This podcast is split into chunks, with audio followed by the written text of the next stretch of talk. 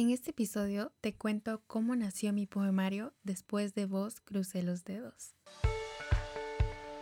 Inseguridad, miedos, alegrías, rechazo, ansiedad, dolor, felicidad, dudas, tristeza, soledad. Este es un podcast en donde hablamos de sentimientos. Te comparto un poco de mis experiencias y me gusta escuchar a más personas. Es así como aprendo de mis vivencias y sobrevivo en este pequeño mundo que habita en mí. Mi nombre es Andrea Marroquín y bienvenido a mi podcast, Let's Talk About Feelings.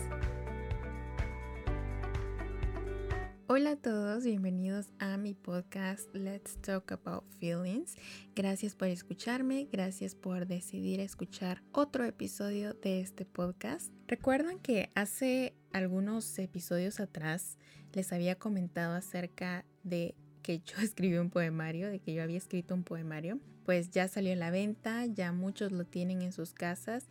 Las entregas estuvieron súper fáciles, el pedido, el proceso para entregarlo estuvo muy fácil. Entonces estoy muy feliz que ya muchos de ustedes puedan tenerlo ya en sus manos. También he estado compartiendo algunos poemas, algunas frases, algunos versos en Instagram para que puedan saber un poquito de qué trata. Pero muchas personas me han preguntado de qué trata, es una historia real, en qué te basaste. Entonces quise hacer como una recopilación de qué es el poemario y qué contiene, que puedes encontrar ahí para que también te animes a comprarlo y si te gusta la poesía, poesía moderna, este poemario es para ti definitivamente.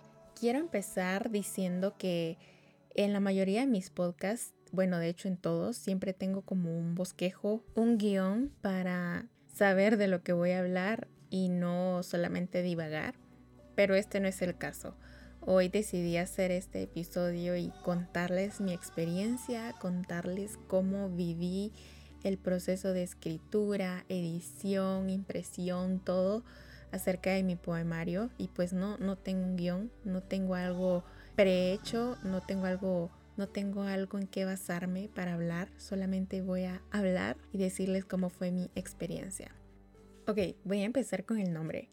El nombre es algo muy gracioso porque nació de pura casualidad y de verdad me gustaría saber el nombre de la persona o, acordarme quién es la persona de la cual yo leí ese nombre. Resulta que una vez estaba viendo los viewers de, de mis historias de Instagram y había una chica que no conocía la verdad y me dio mucha curiosidad de saber quién era y me metí a su perfil vi que en su biografía estaba escrito eso, o sea, ella tenía como biografía ese texto, después de vos crucé los dedos. Y me llegó tanto el corazón porque dije, esta frase sería un muy buen título para una historia o para un poemario. Desde tiempo atrás yo ya venía como con esa espinita de querer escribir poesía, había leído algunos poemas ese año precisamente en el 2019 desde principio de año me entró aquella armonía por leer poesía. Entonces compré algunos poemarios, leí poesía y dije, wow, o sea, la poesía no es más que expresar sentimientos con versos y palabras bonitas, algo que se escuche bien. Entonces tomé la decisión de que así se llamaría el poemario, después de vos crucé los dedos. Obviamente investigué de dónde venía esta frase y es parte de una canción. La canción se llama La pequeña novia del carioca de una banda argentina, creo que es argentina, llamada Los Redondos. La canción es muy buena, la escuché como unas cinco veces el mismo día y realmente quise sentir la letra porque quería que llevara el mismo enfoque que mi poemario. De ahí nació el nombre Después de vos crucé los dedos. La idea. La idea de hacer un poemario se me metió en la cabeza desde inicios del 2019, como les comentaba cuando empecé a leer poesía. Dije, yo también quiero hacer poesía y empecé a escribir en mi cuaderno como intentos de poemas. Y aquí hay algo muy gracioso porque este no es el primer podcast que hago. Si me conoces y alguna vez escuchaste mi primer podcast, ese podcast se llamaba Intentos de Poemas. Y la idea de hacer ese podcast nació, es que todo es una cadena, me da mucha risa. En abril del año pasado viajamos con mi amiga Abby a Retauleu y bueno, nos quedamos en un hotel y las dos estábamos platicando hasta no sé qué horas de la madrugada de la vida, simplemente de cosas que nos han pasado. Y hablando de todo un poco, estábamos hablando de que a mí me gustaba escribir, de mis problemas amorosos, etc. Y Abigail es alguien que siempre, siempre desde el día número uno me ha apoyado en mis proyectos, en mis locuras, en mis ganas de emprender lo que sea. Y resulta que esa misma noche yo le mostré un podcast de unas chicas argentinas en donde leían cartas.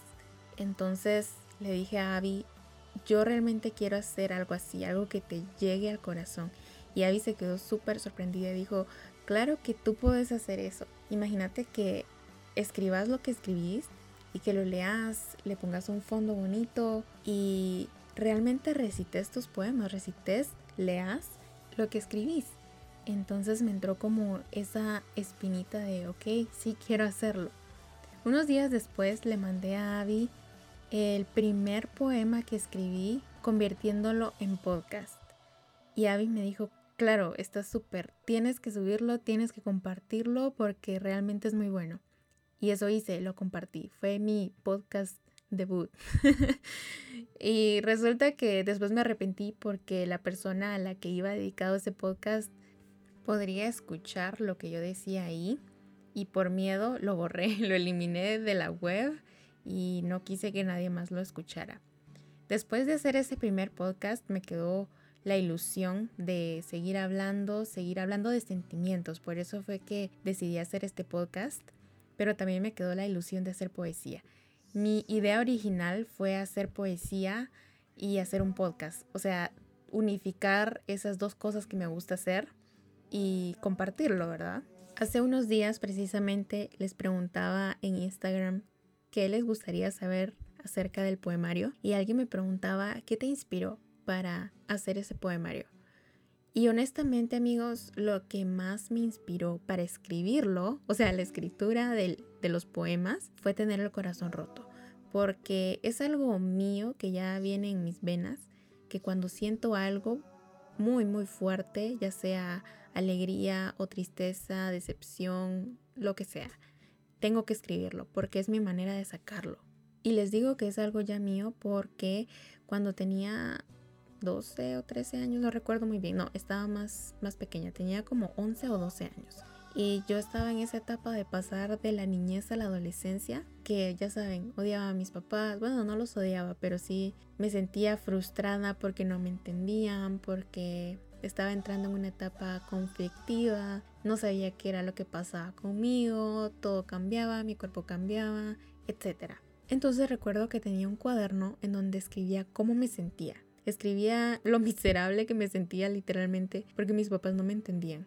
Obviamente era como dramas de adolescente, pero al momento de releerlo sí podía sentir, podía volver a sentir lo que en su momento sentí.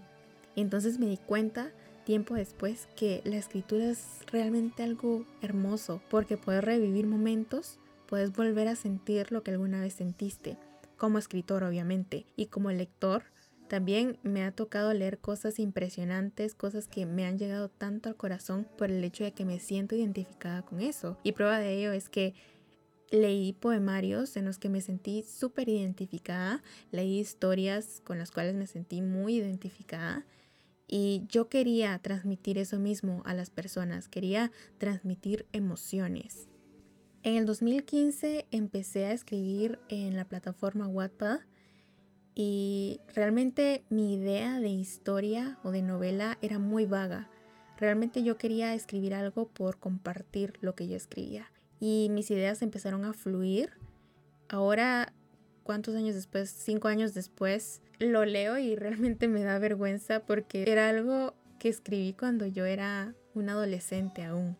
Sin embargo, yo sentía cosas muy fuertes en ese entonces y lo plasmé ahí. Resulta que la primera vez que escribí en Wattpad, obviamente no tuvo el alcance que yo hubiese querido, entonces lo dejé como abandonado. Luego dije, no, voy a seguir, voy a continuar porque alguien está leyendo esta historia, aunque sea las 10 personas que aparecen como, como lectores, están leyendo la historia y quiero darles un final. Seguí con la historia y de un día para otro la historia se disparó enormemente que ni yo lo creía la gente me empezaba a comentar, sigue con el siguiente capítulo, queremos saber qué pasa. Y un pro, muy pro, fue que era una historia de suspenso slash romántica. Pero el suspenso era lo que le agregaba eso de que la gente quisiera saber qué pasaba después, porque yo culminaba los, los capítulos así, en suspenso, como dejando a los lectores hambrientos de más y que quieran saber cómo continúa la historia, tipo novelas que se quedan en la parte más emocionante y tenés que esperar hasta el siguiente día para saber qué va a pasar. Pero en mi caso tenían que esperar, ya saben, como 15 días o, hasta un mes para que yo volviera a actualizar porque he sido siempre muy inconsistente en mis escrituras. Por esa razón decidí darme un break de, de Wattpad. Pero siento que Wattpad fue como mi trampolín, como yo me di a conocer como escritora. Tal vez no acá en Guatemala, pero sí internacionalmente. La gente me escribía de otros países. Era impresionante la cantidad de comentarios y de mensajes que yo recibía y sigo recibiendo, a pesar de que hace cinco años que se publicó esa historia. La terminé en el 2016, a principios del 2016. Y resulta que en ese lapso yo tenía el corazón roto. Estaba literalmente hundida en la depresión. Entonces le di un giro a la historia. De pasar de ser una historia de enamoramiento, entre comillas, porque el, fin principal era suspenso. Pero como yo sentía cosas lindas por alguien en ese entonces, incliné la historia también al romance, entonces era como una historia combinada.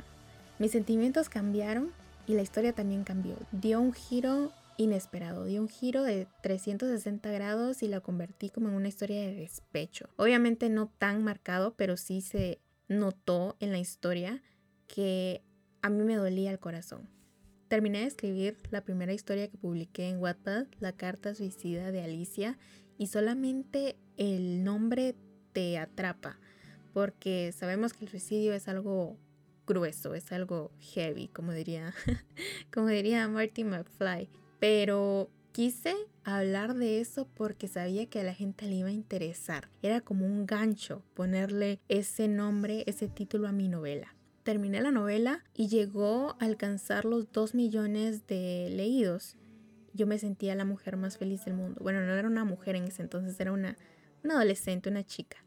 Yo me sentía muy feliz y más aún por ver la reacción de las personas, por ver que la gente me decía, Andrea, lo que escribes me hizo llorar. Y hubieron tantas personas que me dijeron, terminé llorando con tu historia. Y yo me decía a mí misma, ¿cómo es posible que yo tenga la capacidad, que yo tenga el poder de transmitir emociones tan fuertes a través de lo que escribo, tan fuerte que hace a las personas llorar, tan fuerte que hace que las personas se sientan identificadas con lo que yo escribo. Entonces eso me dio la motivación, las ganas de seguir escribiendo. Hice una secuela de esa historia, El fantasma de Alicia. Obviamente no tuvo tanto éxito como la primera, sin embargo pues tuvo su audiencia y me quedé muy complacida con los resultados de ambas novelas con lo que respecta a que a la gente le gustó. Sin embargo, como les dije anteriormente, si yo vuelvo a leer la carta suicida de Alicia e incluso el fantasma de Alicia, hay muchas cosas en las que debo mejorar. Yo no tenía el conocimiento que tengo ahora y ahora no tengo todo el conocimiento del mundo, pero al menos sí me he alimentado un poquito más en ese tema, en ese sentido de la escritura. Entonces sí me gustaría hacer una versión editada de la historia, pero es algo que aún estoy pensando cómo hacerlo porque sí me gustaría darles a los lectores de Wattpad, a las personas que creyeron en mí desde un principio, algo bien hecho. Cuando terminé la segunda parte de la historia en Wattpad, cuando publiqué la segunda parte, decidí que no quería escribir novelas más, al menos compartirlas por partes, sino quería compartir algo completo, quería compartir algo bien hecho y trabajado. Porque como les digo, yo soy una persona muy inconsistente, entonces me costaba un montón actualizar seguido. Y más porque estaba ocupada con el trabajo, la universidad, apenas si me quedaba tiempo para leer. Y creo que el amor por la escritura lo adquirí leyendo. Entonces no, no tenía tiempo para nada realmente. Dejé de escribir por un buen tiempo y volví a escribir cuando estaba enamorada de nuevo. Pero ahora ya no tenía tiempo para hacer una novela. Realmente hacer una novela es un trabajo arduo que lleva años.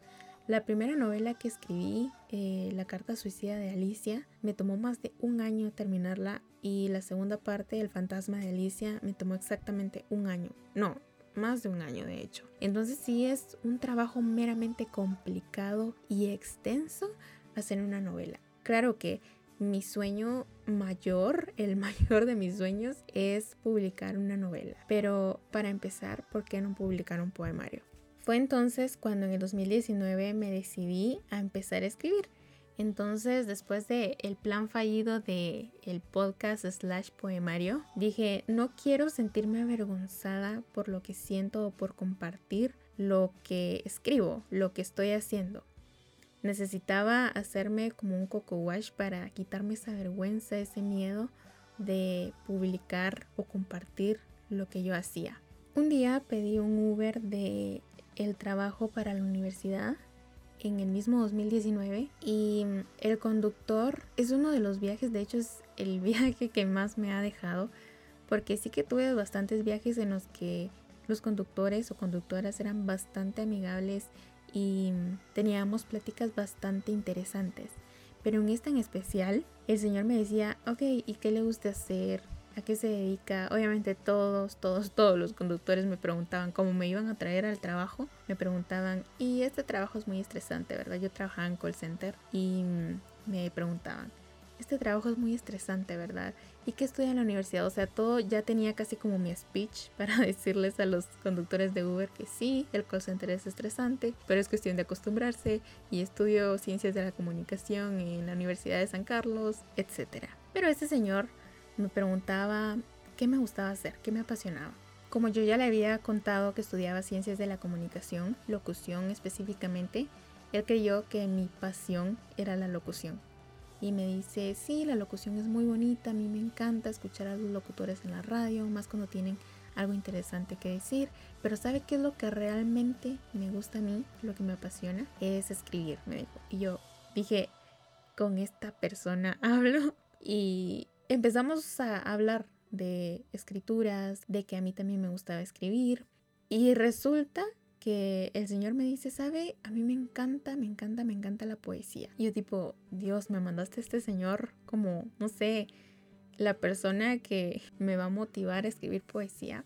Y sí, precisamente me decía, ¿sabe que escribir poesía es algo sencillo pero difícil a la vez? Porque tiene que atreverse a plasmar sus sentimientos. Eso es la poesía realmente, plasmar lo que usted siente en papel. Y por primera vez yo me abrí en ese tema y le dije, pero yo no sé cómo escribir poesía. Intento y desde pequeña he intentado escribir poemas y nunca me salen como quiero, no les encuentro forma o no los leo como poemas.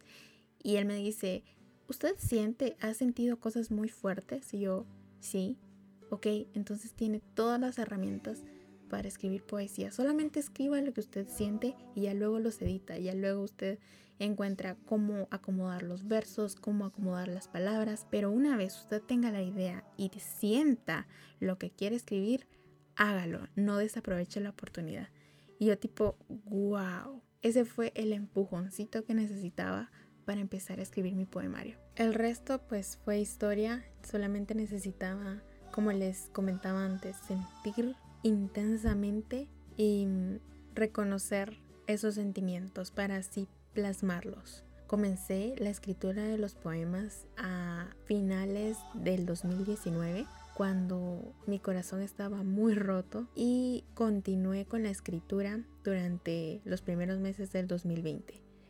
Terminé de escribirlos aproximadamente en marzo o abril, no recuerdo muy bien hubiera sido bueno anotar la fecha, pero después de la escritura me tocaba editarlos y editarlos fue muchísimo más difícil que escribirlos porque con algunos no me sentía bien, otros no me gustaban lo suficiente, eh, otros los descarté por completo y cuando realmente tomé la decisión de buscar en una editorial alguien que me publicara, fue cuando me dije que sí, quería compartir lo que yo sentía con los demás. Cuando yo empecé a escribir el poemario, yo ya tenía este podcast, yo ya lo había creado, ya había subido algunos capítulos pero yo realmente quería compartir esa parte de mí, esa Andrea que escribía y no quería que solamente se quedara en mi cuaderno. Entonces, cuando terminé de editar los poemas, inmediatamente en esa noche eh, busqué a la editorial, les escribí. Hubieron puertas que no se abrieron en algunas editoriales y luego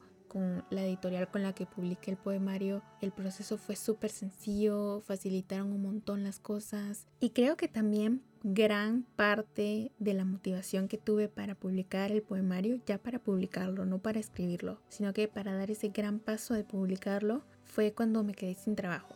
Porque cuando estuve sin trabajo, literalmente tenía nada que hacer en la casa. Y yo soy alguien que me encanta mantenerme ocupada.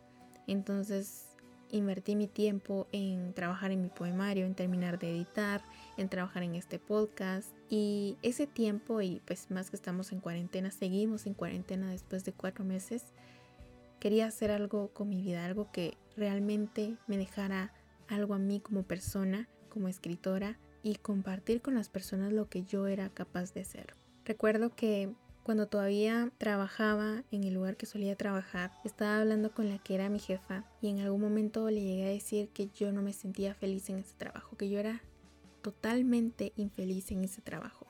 Y ella me pregunta, entonces, ¿qué haces aquí? ¿Qué quieres hacer de tu vida? ¿Qué estudias? ¿Qué haces? Bueno, ella sabía, ¿verdad? Pero yo le compartí a ella que estar ahí no era mi sueño. Y me dice, ok, entonces, ¿cuál es tu sueño? Y yo tipo, bueno, no tiene nada que ver con eso, no tiene nada que ver con lo que estudio, pero yo quiero ser escritora. Y me dice, ¿y qué estás haciendo al respecto? Y yo, bueno, estoy tratando de escribir algunos poemas. En ese entonces todavía era como muy eh, bebé la idea de publicar un poemario. Y cuando tuve que irme de ese trabajo, lo que me quedaba era agradecerle a ella por la ayuda que siempre recibí y por todo lo que ella hizo por mí. Y una de las cosas que me dijo fue que me motivaba a publicar algo, porque ella sabía que ese era mi verdadero sueño. Tengo que admitir que también ese era el empujoncito que necesitaba para publicarlo y decidí lanzarme al agua, aún sabiendo que yo me estaba exponiendo, que estaba exponiendo mis sentimientos al mundo y era algo que me aterraba de una manera horrible, porque ya me había pasado el año pasado cuando dije dos veces pasado, ¿verdad? Bueno, ya había ocurrido el año pasado, cuando subí mi primer podcast, Intentos de Poema, que por el miedo a que esa persona leyera o escuchara lo que yo tenía que decir, lo borré y entré en pánico, de verdad, entré en una ansiedad horrible, porque al momento que yo supe que él podía escuchar lo que yo publicaba, lo que yo hablaba, incluso me puse a llorar yo decía, no, pues soy tan tonta, ¿por qué lo hice? Es una estupidez. Pero después, con el paso del tiempo, me di cuenta que no lo hacía por la persona, lo estaba haciendo por mí, porque de alguna u otra manera yo tenía que sacar eso que yo sentía. Y lo más bonito de todo es que yo no soy la única persona que ha pasado por un corazón roto. Yo no soy la única persona la cual se ha desilusionado por un amor. Yo no soy la única persona que ha llorado por amor. Yo no soy la única persona que se ha enamorado, que ha sentido con intensidad y que se ha desilusionado a causa de ello. Y me gustaba la idea que más personas se identificaran con lo que yo sentía. Entonces me preguntan hace poco, esta historia, estos poemas que están recopilados en un poemario, es como una historia. ¿Es esta tu historia? Y mi respuesta fue no. No es mi historia porque podría ser la historia de cualquiera. Sí, están basados en experiencias, en cosas que en algún momento sentí. No todo, obviamente, también hay un poquito, ya saben, de imaginación, pero no quisiera que se tomara la idea de que esa es la historia de Andrea, porque no lo es. Realmente mis ganas de escribir poesía nacieron del sentir y las ganas de publicarlo nacieron de compartir lo que siento para que las demás personas se sientan identificadas. Lo que puedes encontrar en mi poemario son un poco más de 75 poemas divididos en tres capítulos. Me enamoré, lloré y después de vos crucé los dedos. La idea de hacerlo en tres capítulos fue porque esas tres facetas fueron las que yo viví para terminar en donde terminé para decir, ok, tengo el corazón roto y ahora qué voy a hacer con esto. Como dice la contraportada, es una recopilación de sentimientos y es un poemario agridulce, porque al principio puedes leer los poemas y puedes imaginarte a la persona por la cual tú lo darías todo. La persona que te robó el corazón y de la cual tú estás completa y perdidamente enamorada o enamorado. El segundo capítulo lloré. Eh, se trata básicamente de cómo te rompen el corazón y cómo te vas dando cuenta que no meramente la otra persona te está rompiendo el corazón, sino tú mismo puedes llegar a romperte el corazón basado en expectativas, basado en ilusiones, basado en ideas y no precisamente en acciones de la otra persona. Sin embargo, hay cosas que sí ahorillan a la situación ser eso, una situación de un corazón roto, una desilusión. Y el tercer capítulo es mi favorito. Después de vos crucé los dedos porque es como ese capítulo que te dice Entiendo que estás pasando por un mal momento, entiendo que tienes el corazón roto, entiendo que te duele, pero basado en mi experiencia, no hay corazón roto que no se reponga, que no se levante y que no se vuelva a reconstruir. El último capítulo es como una esperanza, es como un te caíste, pero te vas a levantar. Y es como echarte porras a ti mismo y aunque duela y aunque el recuerdo ahí siga y aunque siga doliendo y aunque estés consciente que nunca, nunca, nunca vas a sacar a esa persona de tu mente, nunca vas a olvidar lo que te hizo daño y nunca vas a terminar de sacar de tu cabeza los residuos de eso que te dejó, lo que te dolió, si puedes superar, si puedes comprimir el dolor y si puedes dejar atrás. Entonces, de verdad espero que las personas que hayan leído el poemario se hayan sentido identificados con aunque sea uno de los poemas, porque eso ya es victoria para mí. Quiero compartirles algunos de mis poemas favoritos. Voy a compartirles uno de cada capítulo. Mi favorito del primer capítulo, Me enamoré, se llama El árbol de Navidad. Es un poema tan, tan especial porque recuerdo ese día como si hubiera sido ayer. Fue uno de los momentos más bonitos que he vivido con alguien y eso mismo me dio la inspiración para escribirlo. Y dice así, como que si fuera a cantar una canción. no, ya, en serio, escuche. Qué mal queda enamorarse en Navidad. Cada año me veo obligada a recordar lo que ese amor dejó. Aquella noche en la que me esperabas frente al árbol de Navidad Apenas si podía verte. Todas las luces alrededor te desenfocaban y mi ceguera que no ayudaba. Pero sabía que estabas ahí, con tu camisa roja a cuadros, con tus manos en los bolsillos de tu pantalón y sonreíste al verme. Ese día la galleta de la fortuna dijo, cosas maravillosas pasarán esa noche. Nada extraordinario pasó. Lo maravilloso era estar con vos. Ay, qué lindo. Es que de verdad, solamente con leerlo, como les digo, me teletransporta ese día. El último verso es algo muy gracioso porque ese día precisamente comí Panda Express y por eso digo lo de la galleta de la fortuna porque había una galleta de la fortuna de esas que manda Panda y de ahí salió, ¿ok? Vamos con el segundo. Este poema se encuentra en el segundo capítulo, Lloré, y se titula El insomnio nunca me había hecho ver el amanecer. Y lo bonito de este poema es que el título, el nombre del poema, se me ocurrió precisamente esa noche. Esa noche cuando estaba despierta literal toda la madrugada, dije, tengo que hacer un poema que se llame El insomnio nunca me había hecho ver el amanecer, porque literal me dieron las 4 o 5 de la mañana despierta. Y dice así, el insomnio más jodido es cuando alguien lo provoca. Esa noche me mantuve despierta hasta ver el amanecer. A las 2 de la mañana decidí decirte adiós y desde lo más profundo de mi alma le di fin a lo que nunca empezó. Respondiste a las 3 diciendo adiós también. Para vos eran fáciles las despedidas, no era complicado dejar todo atrás. Dijiste que no me olvidarías y que siempre había sido buena contigo pero de igual manera respetarías mi decisión. Y el tercero, que forma parte del último capítulo y uno de los últimos poemas del libro, del poemario, se llama Un año.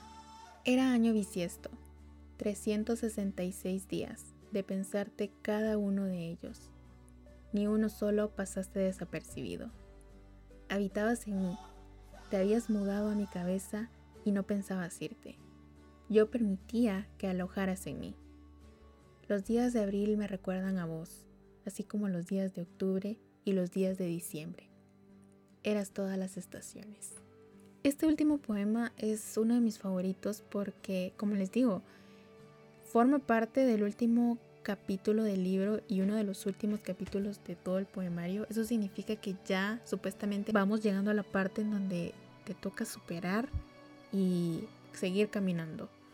Sin embargo, yo estaba consciente que eso nunca se va a ir de mi cabeza y que pasar el tiempo que pasara, eso iba a seguir ahí y yo iba a seguir recordando. Pasara un año, pasaran dos años o pasara todos los años que quisiera la vida, yo siempre iba a recordar eso. Pero de mí dependía que siguiera doliendo o no. Entonces, amigos, eso fue mi experiencia con este poemario. Me siento muy feliz que quienes ya lo leyeron les haya gustado que me digan que sí se sintieron identificados con algunos poemas y si quieres saber de qué se trata este poemario, si tienes más dudas o si simplemente quieres leer los poemas, te invito a que me escribas por mis redes sociales. Aún tengo copias a la venta y como les digo, el proceso de pedido y entrega es súper fácil. Regularmente abro pedidos porque mandamos todos los pedidos cada 15 días, pero si tienen alguna duda me pueden escribir y se los prometo.